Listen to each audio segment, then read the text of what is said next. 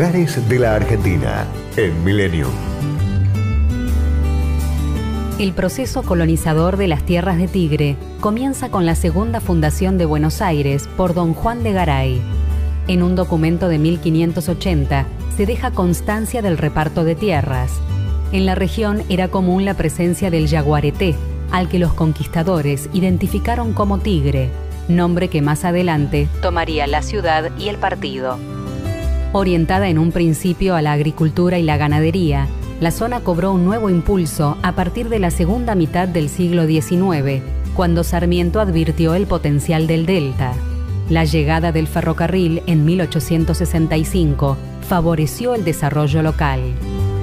El circuito del antiguo Camino Real comprende varias casas de relevancia histórica por ser el primitivo núcleo habitacional de Tigre.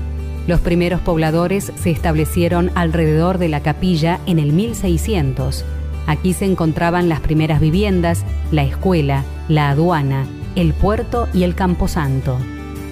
Sobre la arbolada avenida Liniers se ubican varias guarderías náuticas, antiguas casonas y el Museo de la Reconquista, emplazado frente al punto donde desembarcó Liniers en 1806, con la misión de desalojar a los invasores ingleses.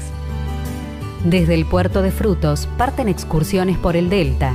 También se concentran las lanchas almacén que abastecen a los habitantes de las islas y se descargan los barcos madereros.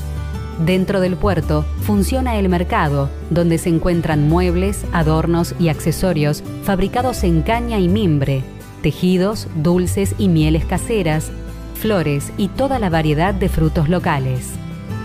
Designada en 1973 cuna del remo argentino, alberga 16 clubes y en la confluencia de los ríos Tigre y Luján se halla el monumento al remero. Continuando por el Paseo Victorica, se encuentran el Museo Naval de la Nación, el Centro Naval y el Museo de Arte, ex Tigre Club, una emblemática construcción de la Belle Époque. En el centro se destacan la estación del tren, el Parque de la Costa, el Teatro Nini Marshall, el casino y la estación fluvial, desde donde parten lanchas colectivas y catamaranes.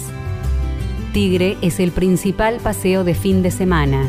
Combina naturaleza, cultura y entretenimiento. Destinos, culturas y valores. Lugares de la Argentina en Millennium. Podcast Millennium.